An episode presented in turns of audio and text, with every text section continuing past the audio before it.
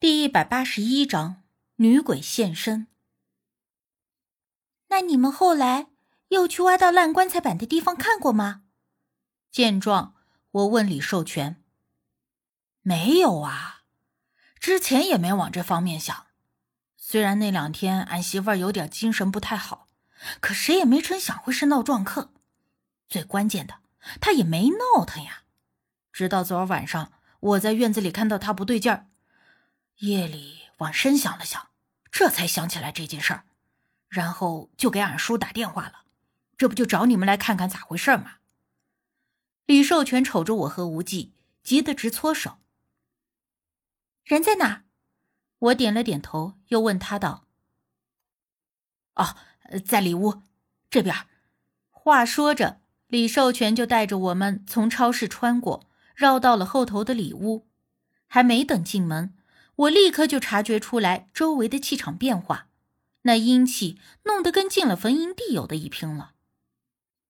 阴气很重，我脚步一顿，提醒无忌：“嗯，我先进去看看。”无忌说着，就先我一步进了屋里，而李寿全瞅瞅我俩，赶忙跟了上去。我在门口顿了顿，听着里头没啥动静了，这也才走了进去。一进门。就看到炕上盘腿坐着一个女人，披头散发的，穿着粉红色的秋衣秋裤，低着头，也不知道是醒着还是睡着了。无忌和李寿全站在炕边没有说话，我走了过去，站在无忌的身后。而这时，李家媳妇儿忽然慢慢的抬起了头，看着我们的方向，咧着嘴，嘿嘿嘿的笑。我这下倒是理解了村长和李寿全说的那阴森森的笑是有多阴森了。但是李家媳妇除了笑得鬼气森森的，却也并没有表现出其他的举动。见到我和无忌近前，也没有畏惧，没有试图攻击，这倒让我有点看不明白了。若说以前遇上这种事儿，那些东西见到无忌，一般都吓得立刻求饶了，即便还想要硬拼的。也会不自禁的表现出试图攻击但又畏惧的样子。可李家媳妇身上这个这么无动于衷，甚至把我和无忌当空气的，还是头一个，这让我觉得有点被蔑视嘲讽。报上名讳。沉默稍许，无忌终于沉声开口。每当这个时候，无忌的声音虽然听起来并不大。但那沉沉的雨声，仿佛能够穿透耳膜，直入心间一般，像是寺院里的钟声。而李家媳妇听了，还是嘿嘿嘿的笑，没有要回答的意思。他这模样倒是把我给气乐了。哟，这还是个滚刀肉啊，油盐不进的主。李寿全在我身边叹气：“哎呀，这这给我愁的，从昨天晚上就一直是这样子，问啥也不说。”就一个人嘿嘿嘿的坐在炕上笑，时间长了你不搭理他，他就低着头，也不知道是睡着了还是在干啥。哎呦，这可咋整呢？李叔叔，你先别着急，我们先看看再说。我宽慰了李寿全一句。村长在旁边把李寿全拉到一边去。哎呀，你别在这添乱了，有无忌师傅和亲姑在，你就在旁边等着吧，上去也帮不上什么忙。我见村长和李寿全站在了角落里，转头便问无忌：“要不然来硬的？这李家媳妇身上的东西，既然敬酒不吃，那就只能吃罚酒了。”无忌倒也没有反对，从兜里摸出了一张符，没等那李家媳妇反应，嗖的一下按在了他的脑门上。而让我意料之外的是，这一张符贴在脑门上，李家媳妇依旧毫无反应。还是咧着嘴冲着我们嘿嘿嘿的笑，眼下这笑容除了阴森，倒是更像挑衅了。啊，怎么会没有反应？这什么符啊？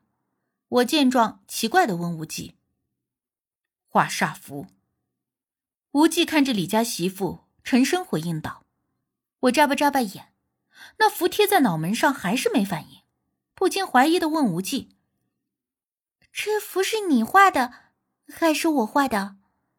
我寻思着，如果是我画的，那不好使也就情有可原了。我，无忌语声淡淡，倒是并不显得很惊讶。啊？为啥呀？我实在是不理解，明明这屋子里的阴气很重啊，但为什么画煞符贴在李家媳妇的头上却毫无反应？这不符合常理啊！难道？难道那东西并不在他身上？我忽然灵光一闪，道：“闻言，无忌轻浅颔首。我这才明白，为啥他一点都不惊讶。他是早就知道那东西并不在李家媳妇身上。刚才那张符不过是在确定一下而已。”说话间，无忌让我拿出包里的香灰，在房间里都薄薄的撒上一层，同时让村长和李寿全都出去。我不知道他是要干啥，但也二话不说的照办了。好在里屋也不大，一包香灰刚好铺了薄薄的一层。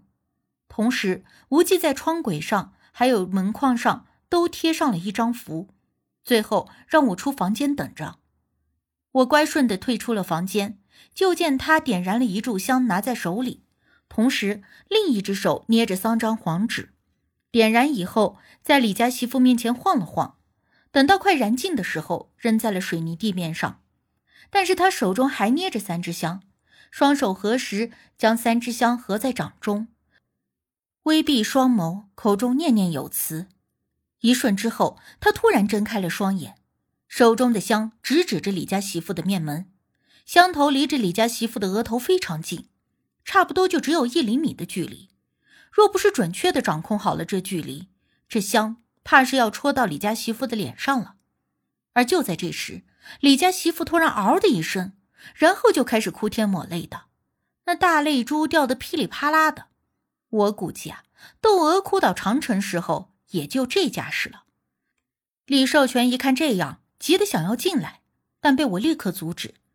而此时，无忌很淡定的将手中的三支香在地上碾灭了，扔在一旁，转而定定的看着李家媳妇，也没说话。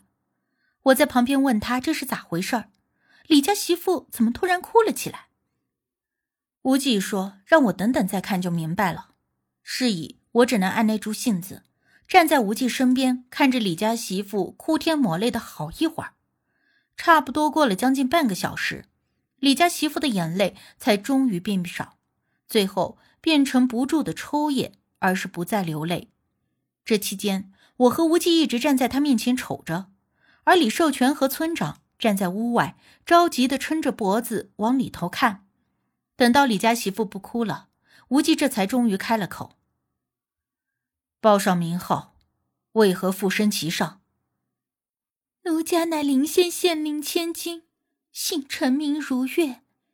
出嫁途中遭遇绑匪，最终含冤而死，屈居荒山数年。”李家媳妇儿怎么看也不是个能说出这么文绉绉的话来的人，而且那表情语调，别提有多柔了，简直就跟唱戏似的。说着话还捏着兰花指擦眼泪。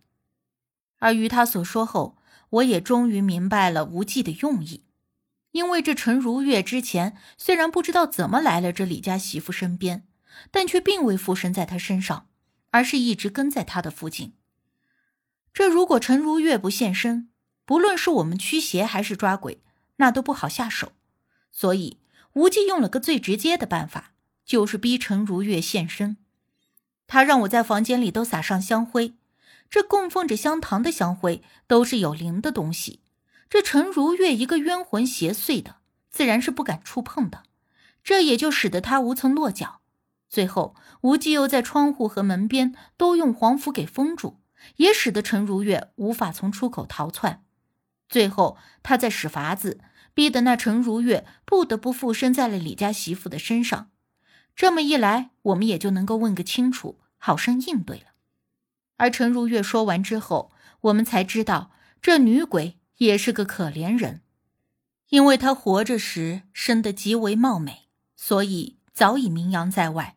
而在她出嫁的那一日，一群山匪慕名而来。杀了他的送亲队伍，把他抢夺回去做压寨夫人。